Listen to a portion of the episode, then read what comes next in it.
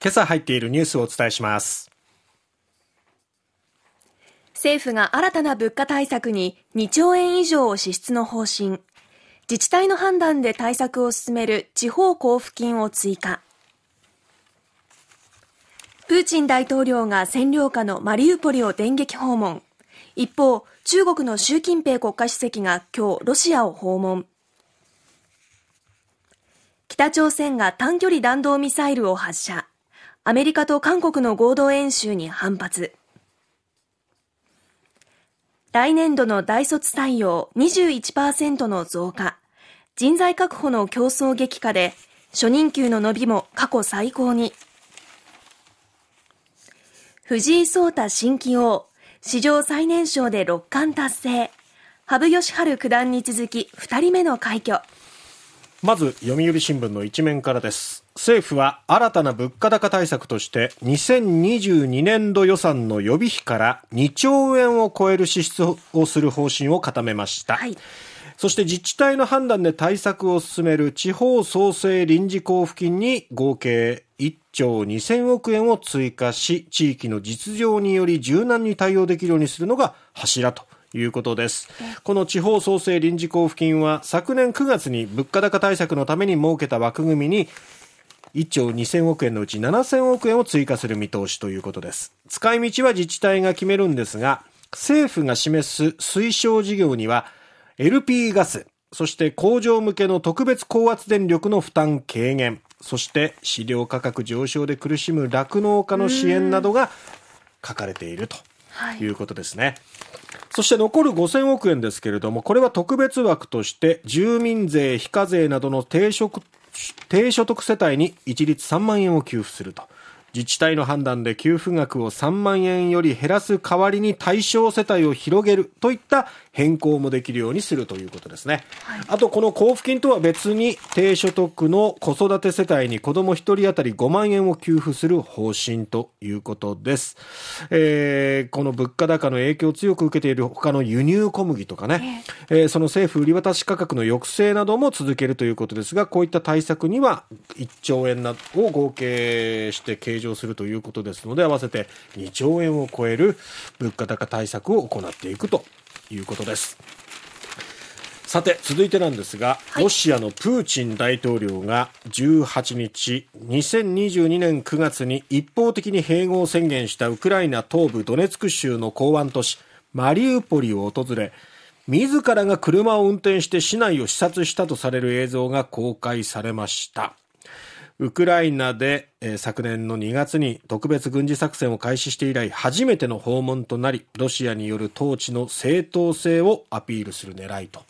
いうことです。プーチン大統領は必ずなんか自分で何かをしたがるよね、ね、橋を渡ったりとかさ、ええ、このマリウポリを運転してってなんかそういうこう自分がやってるっていうことでこう力を誇示したいんだろうね。えー、ペスコフロシア大統領報道官は住宅地の視察が事前に計画されたものではなく警護の車列も組まれなかったと主張。まあこれはマリウポリを制圧して以来復興が進んで治安が改善されているぞと強調したい狙いなんじゃないかということですね、はい、そしてこのマリウポリの訪問に先立ってロシアが実効支配をしているクリミア半島の特別市セバストポリも訪れて市内を視察しました、えー、18日はロシアが2014年3月にクリミアを一方的に併合すると表明してからちょうど9年を迎えたということもあって、えー、このクリミア半島も訪れたということですね。そしてこのロシアと中国なんですが、はい、中国の習近平国家主席が20日から今日からですねロシアを訪問しプーチン大統領と会談します。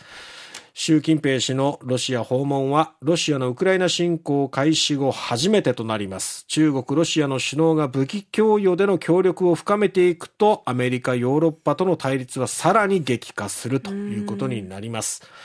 えー、タス通信によるとユーリー・ウシャコフロシア大統領補佐官は17日プーチン氏と習近平氏が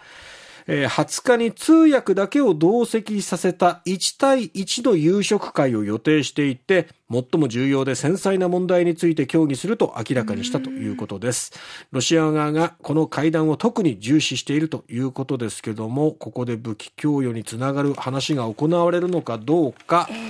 経済的な支援だけなのか、軍事的な支援まで踏み込むのか、このあたりが注目ということになります。平和への舵を切ってほしいですけどねいや、世界が見てるからですね、そう習近平氏も変なことはしないんじゃないかなと思うんですけどもね。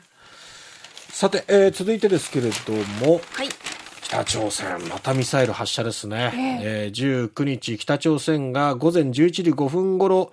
えー北朝鮮の西側の方から東方向に向けて弾道ミサイル1発を発射したと、えー防衛省が発表しました。北朝鮮のミサイル発射は16日に ICBM1 発を日本海に発射して以来ということになります。今回のミサイルは、えー日本の排他的経済水域外の日本海に落下したと推定されております。これ変則軌道で飛んだ可能性もあって、防衛省が今詳しく分析しているということです。まあ、米韓の合同演習が行われているっていうところに対する、まあ、